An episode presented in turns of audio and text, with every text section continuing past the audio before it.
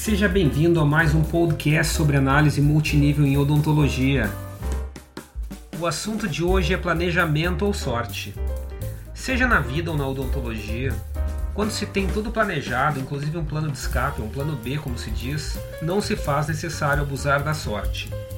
Meu nome é Mauro Mesco, eu sou cirurgião dentista, especialista mestre e doutor em odontologia, professor universitário, trabalho com odontologia multidisciplinar e quero te convidar a vir comigo nessa escalada rumo ao próximo nível.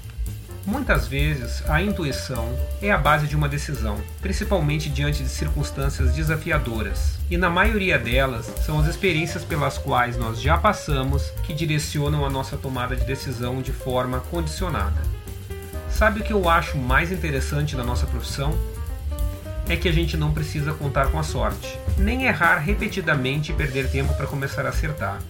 Na odontologia, é possível conhecer os fatores antecipadamente, então eles deixam de ser surpresa e isso facilita a busca de soluções e opções de tratamento. Assim, aumentam muito as chances de sucesso e da obtenção de resultados de excelência. Se a pergunta for planejamento ou sorte, você já sabe a resposta? Eu vou afirmar. Em qualquer projeto, um bom planejamento é uma garantia de sucesso absoluto.